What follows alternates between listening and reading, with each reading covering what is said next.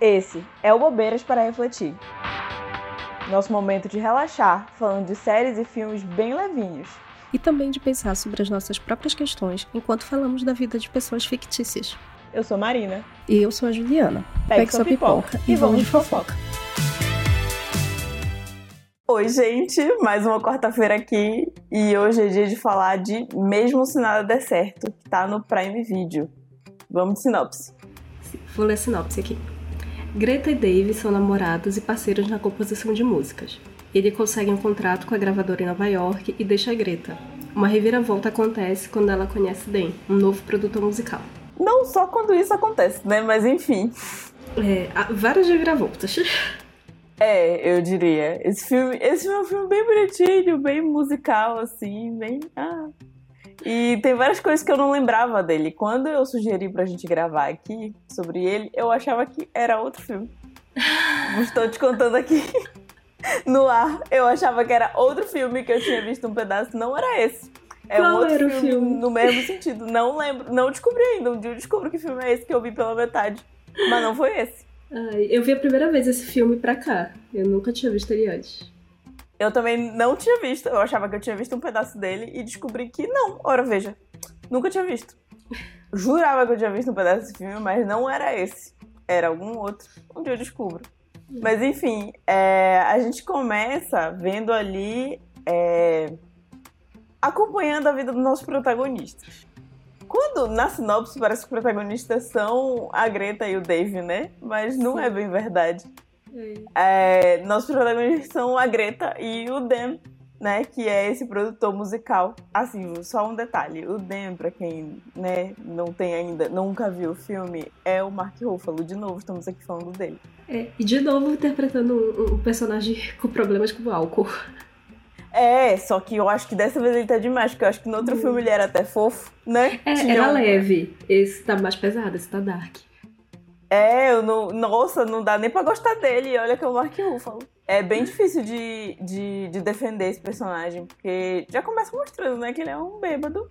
Ele, mesmo tentando ali acordar e viver uma vida normal no dia, ele meio que não consegue, desiste. Dá pra ver que ele tá bem desmotivado com o trabalho dele. Ele é produtor musical e ele meio que tá, tá ali ouvindo umas coisas para selecionar em quem que ele vai apostar. Só que, que ele, ele não consegue ruim. encontrar nenhum novo talento bom, realmente, de fato, que ele goste, que ele se empolgue. É, que seja uma coisa que faça ele sentir, né? Alguma coisa, porque música tem esse poder. E a gente vai até falar disso. E ele não consegue encontrar nada, só encontra as mesmas coisas, tudo muito parecido. Acho tá que no geral, assim, a vida dele, além dele estar tá insatisfeito com o trabalho, ele tá passando por problemas pessoais e ainda tem esse, essa questão do, do álcool, né? Então, assim, a... difícil. Bem difícil. difícil. A parte do tra... da, da, vida pessoal é mais séria ainda, né? Porque a gente vê que ele tá com uma relação bem esquisita com a ex dele, né? A Miriam. E com a filha adolescente. Apesar de que eu tenho um problema muito sério com esse filme chamado Essa Adolescente Não Dá Pra Comprar, porque ela tem 25 anos. E, e me e falam no filme que ela tem, tipo, 13, 14, 14. Não, pelo amor de Deus. Cara, ela parece mais velha que a Greta. Sim, quando elas aparecem juntas, é, fica ridículo, assim, ridículo, patético. E aí mostra ali os momentos dele com a filha durante o dia e ela vê ele passando vergonha no trabalho, sabe, sendo é ridículo, é bebendo né? no bar, é horrível, é um momento horroroso. E, e também dá o um incômodo dela. Eu fico, gente, quem permite essa menina com estes, com estes trajes para essa escola? Que ela tá com uma roupinha ali que eu fico, se fosse uma escola aqui em Belém, que é quente, ninguém ia deixar entrar, gente. ele garanto. também não sabe lidar com isso, né? A gente tá vendo a filha adolescente. Ele, pra, pra ele é muito difícil isso, ver que a filha tá crescendo, que ela tá amadurecendo mesmo. Ele sempre acha isso estranho, né? E ela também não é, não sei lá, parece que o pai não é muito presente, mas a mãe também não tá muito feliz. E a gente vai descobrir por que a mãe não tá muito feliz depois, né? Então são muitas coisas. Mas aí a gente conhece esse nosso pequeno protagonista, né? Que é o Dem, e a gente já não fica meio assim com ele, tipo, oh, meu filho, que, que vida, né? Vamos melhorar aí. E aí a gente parte também já no começo para entender mais quem é a Greta. E aí, ai, coitada. Outra sofrida, né? Essa aqui é uma sofrida num outro nível, porque a gente fica, aparec fica aparecendo no começo que o Dan é o causador dos problemas da vida dele, entendeu? Uhum. E ela não. Ela uhum. se mudou para Nova York recentemente, isso para acompanhar o namorado dela, que é o Dave. Os dois são músicos. Ela compõe, só que ele canta. E é, né? Um é, artista. Ela, ela compõe, ela canta também. Eles fazem coisas em conjunto. Mas o Dave teve mais sorte, digamos assim, entre é. aspas. Mais oportunidades, né? Apareceram pra é, ele. E ele aí... foi escolhido para ser para participar de uma trilha sonora de um filme. E aí ele ganhou todos os holofotes e ela ficou ofuscada por isso. Sim, e aí ele é um músico em ascensão, assim, ele tá começando a ficar famoso.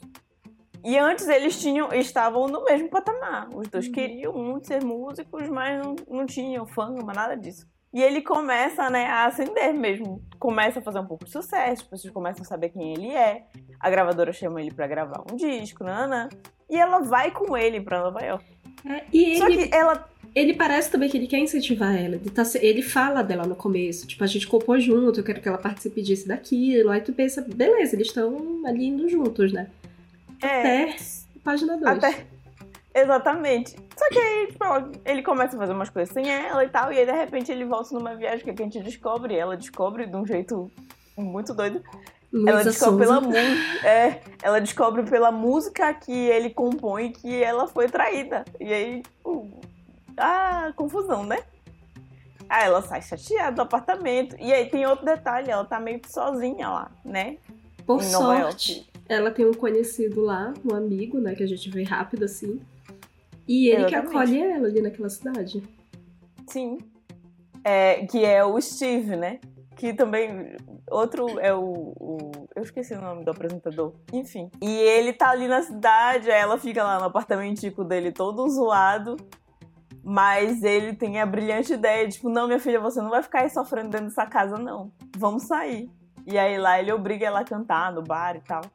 E aí nisso o Dan vê quem ela é. Descobre e ele fica encantado. A, a música dela, finalmente, a música que toca ele.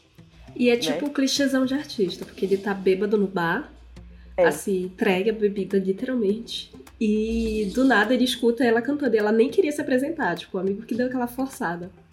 Isso. E aí, magicamente, na cabeça do Dave vão se formando ali os arranjos para a música dela ficar perfeita. E aí é isso, um é. pouco de delírio bêbado. Isso. um pouco de bom senso artístico e tudo se junta, né? É, eu tenho até um pequeno problema, assim, com essas partes. Eu, eu tenho questões, né, com essas coisas de bebida em filme e série, principalmente.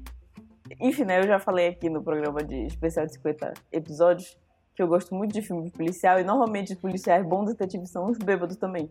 Sim. E aí eu tenho um problema, porque não é possível que as pessoas sejam realmente funcionais com essa quantidade de bebida, porque eu acho que ele tem... bebendo desde muito cedo. Tem uma certa glamorização, pelo menos nessa parte Sim. do Day. Tem. Acho que, acho que também, tipo, o Dr. House, que ele era viciado em, em remédios, também tem uma. Isso. Meio que uma glamorização dessa dependência química, né? Isso, o, o, o, cinema e a literatura fazem muito esforço para glamorizar essa coisa horrível, que na verdade acaba com a vida das pessoas e enfim. E não, não é saudável. E parece, enfim, a vida dele estava acabada, também né? parece que é muito fácil ele sair disso. Tipo, tanto que no Isso. final é, ai, hoje eu não vou beber. E não é ai, assim, né, gente? Parei. quando eu quero, eu paro. Eu decidi que não quero. É, é, foi bem isso. Ele é o eu. Quando eu quiser, eu paro. Achei isso chato também. É, eu fiquei meio, hum, tá, não sei. Mas enfim, o filme não é sobre isso. É, o filme, ele é basicamente sobre como a música conecta a gente, né? O quanto ela tem essa capacidade, assim como o cinema, né? Assim como todas as artes. As artes. Ela tem a capacidade de, de conectar a gente, né? Sim. Mas eu acho que a música, ela tem uma coisinha ali tem um, que ela um é mais acessível, diferente. né? É. É que eu acho que a, eu não sei, eu não sei dizer, enfim, eu ia falar uma coisa, mas eu não sei dizer de fato. É que eu acho que aparentemente é mais intuitivo, né? É uma é. coisa que a gente faz com outro sentido. Tipo, não é uma leitura, não é uma coisa que tem que estar tá vendo, que precisa da visão, ou que precisa da fala. Tu precisa estar tá atento. Tu pode tu não ouvir. precisa estar tá atento. Tu é uma coisa mais. Sente. Acho que é uma coisa menos ativa, mais passiva, né? E aí. Isso. Aparentemente mais fácil, eu acho.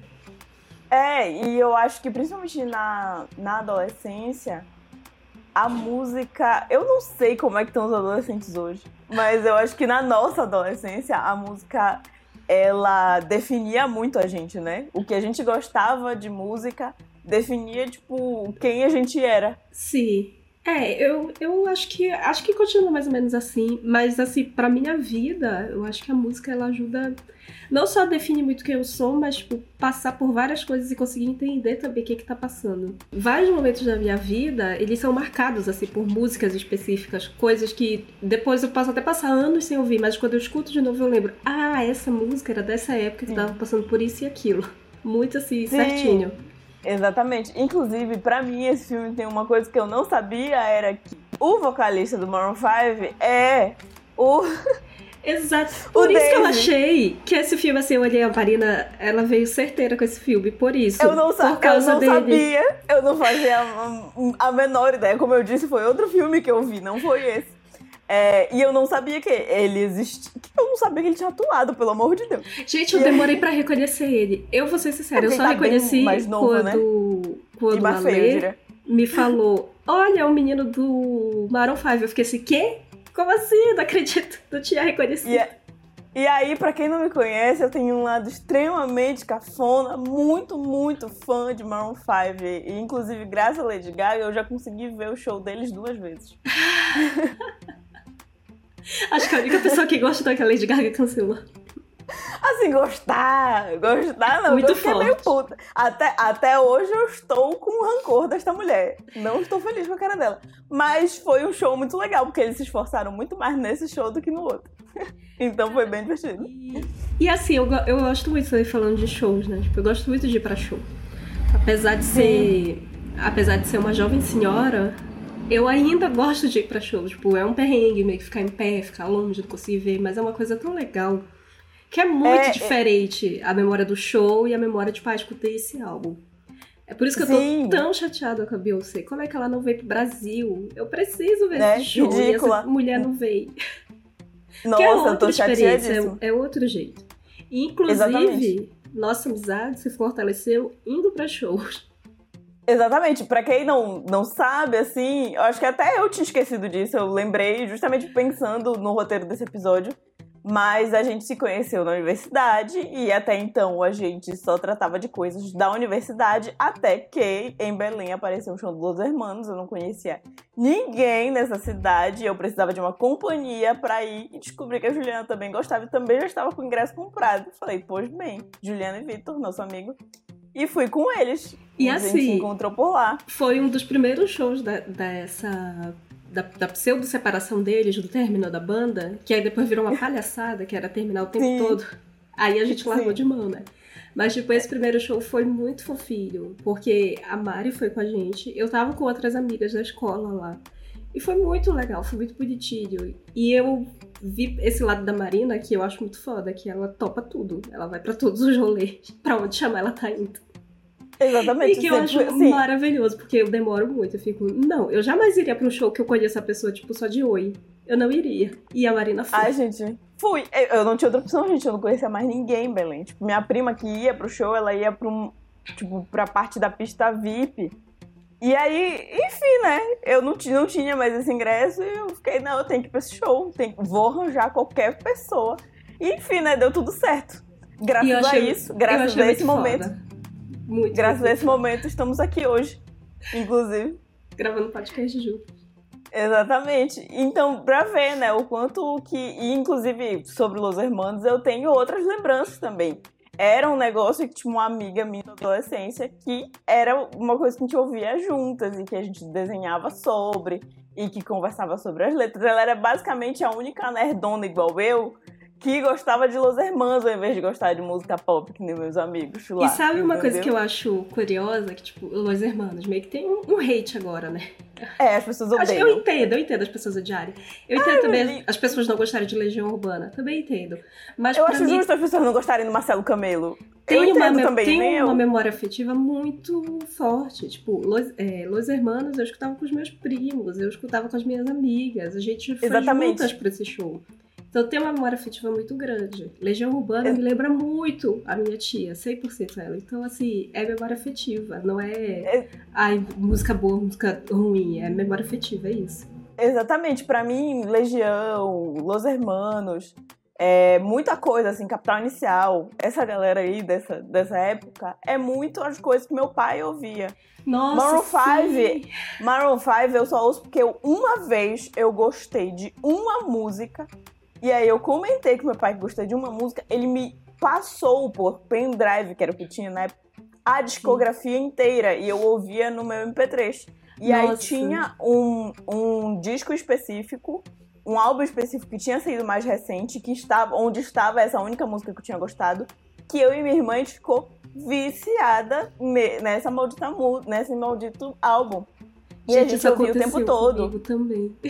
Sim, via assim... show na MTV, assim, sabe? E, e foi uma realização de um sonho. Nós duas fomos juntas, inclusive o meu melhor amigo também foi comigo pro show. Ele foi comigo sem querer, né? Porque ele queria ver a Lady Gaga, errado, coitado. Mas ainda assim, foi uma memória que a gente criou junto dele estar tá lá comigo no momento, para mim, que era a realização de um sonho. Eu consegui pro show do Maroon 5 e tá lá, meu Deus, Adam Levine bem aqui. Ao alcance dos meus braços. Não, e a mesma coisa que já aconteceu comigo. Eu falei até no episódio de Brad, que a gente tava comentando sobre isso, que um professor Sim. também gravou. Ele gravou um CD com um monte de música, discografia de várias bandas. E era bem no comecinho da minha fase roqueira. Então tem muita coisa ali que é, tipo, 100% memória afetiva. Tipo, eu não escuto mais hoje em dia, mas quando toco uma música específica daquelas, eu preciso ver, eu preciso saber. Sim. E sabe uma coisa que eu acho que não, não rola mais? Eu lembro muito de ficar, quando eu vinha para Belém nas férias, e ficar eu, a Amanda e a Paula, a Amanda, minha prima, a Paula, minha irmã, a gente ficava de madrugada, assim, conversando e ouvindo música. Ativamente ouvindo música, às vezes.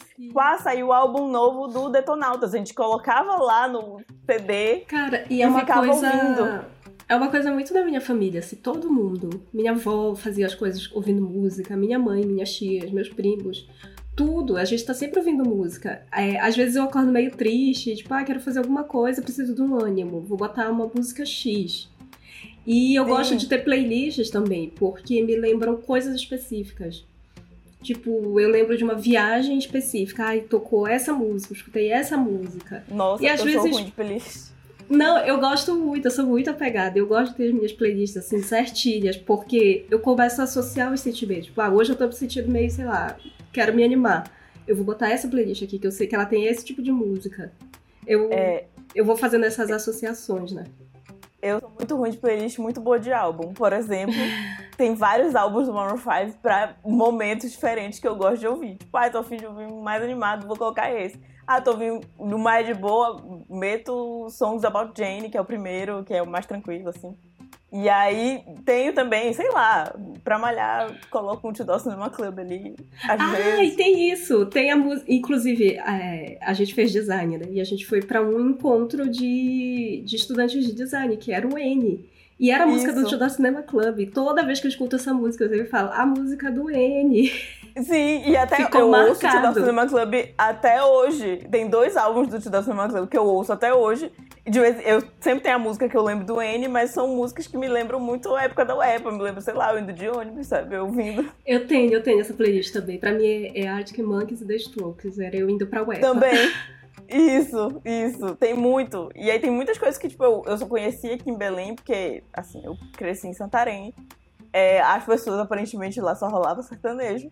As pessoas que eu gostava Tirando a Julie, que é essa minha amiga que compartilhava meu gosto merdão, mas mesmo assim a gente era muito música brasileira. Então tudo isso, Titação Clubs, The Strokes, Arctic Monkeys, foi com as minhas companhias aqui em Belém.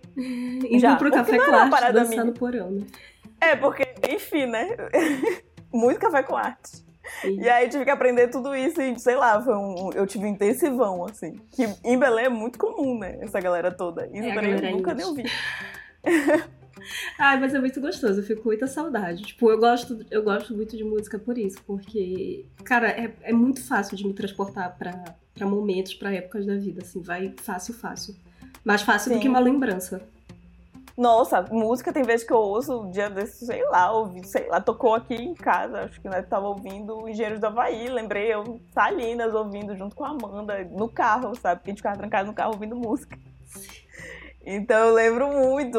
É e isso, tem... acho que na nossa adolescência foi muito presente. Acho que até por causa da influência da MTV, que era ah, sobre sim. música, e a gente sabia curiosidades, assistia aos programas que falavam sobre a vida dos músicos e tudo Era mais. o que tinha para se formar, né? Não tinha internet, não tinha Instagram, não tinha nada. Era então isso, todas era as curiosidades eram na MTV. Era é, isso, ou revista. Sobre os tipo, era isso. Ou MTV ou revista e, sabe, tudo muito analógico.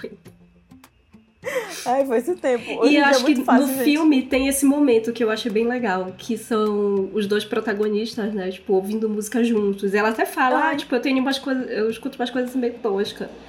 E aí eu lembrei muito disso, que às vezes eu tinha muita vergonha. Tipo, tinha música que eu não conseguia escutar alto. Eu preciso escutar no fundo é. e assim, escondido embaixo do lençol. E hoje em dia eu acho que isso diminuiu. Porque eu entendi que me traz lembranças. Então foda-se se a música, sei lá, é ruim. Se eu vou é. ouvir Los Hermanos ou Legião Urbana, tipo, dane-se, me lembra Gente, tal coisa. Eu Gente, assim, toda pessoa entendida de música detesta Maroon 5. Eu amo, eu não estou nem aí. E eu fico muito agradecida que vira e mexe estão aqui no Brasil. E daí que eles são o J Quest de lá. Não me ah, interessa. Deixa. Eu, eu sou muito feliz ouvindo meu Maroon 5 cafoné, mas eu adoro. É uma das coisas que eu realmente ouço. Assim como também depois foi a realização de um sonho o levar minha irmã pro show do Panic! at the Disc. Que, cara, eu ouvi, eu ouvi muito mais pela voz dela do que pela voz dele, que ela cantava enlouquecidamente do meu lado, sabe? E aí eu acho que, cara, música é isso. Não, não é sobre gosto e não é sobre o que é bom, o que é ruim, é sobre tem o que te faz sentir na hora. E acho que o mais legal que acontece ali com eles, que eles estão ouvindo com pessoas que eles gostam, que eles se sentem bem. Tipo, nada mais legal do que ir pra um show. Tipo, eu fui pro show da Cell com meu primo, que me apresentou a Cell. Gente, isso. nada mais incrível do que isso. Porque tá ali duas pessoas assim completamente alucinadas naquele negócio. É maravilhoso. Sim, acho que a experiência do show é uma coisa muito legal. Eu sou muito contra aglomerações até que aparece um show legal pra eu ir. É assim. É é, é, eu esqueço completamente todas as Fui pro Rock in Rio e pro Lula Palusa, me arrependi amargamente todas as mas fui e voltei muito feliz. Porque é um perrengue desgraçado, gente. Festival, tu fica em pé, é horrível, tu fica com dor na perna, podre. Mas todas as vezes eu. Toda vez que aparece eu fico, ah, eu vou de novo. eu esqueço completamente do, do perrengue que é. Eu só lembro na hora de ir e na hora de voltar. Na hora que eu tô lá e na hora que eu tô lembrando de tudo, é tudo lindo. Inclusive, Só não, não... que, falando em perrengues, né? Tipo, nessa Sim. parte do filme que eles estão se aproximando, a gente começa a descobrir o quê? Tristes histórias Ai, da nossa, vida desses histórias. dois protagonistas. Principalmente do Dem, assim, a parte que a gente descobre a história do fim do casamento dele é muito é. triste. E que rola um julgamento, né? A Greta acha que ele. que ele é uma coisa, que ele, tipo, sempre chegou a cara e largou a família.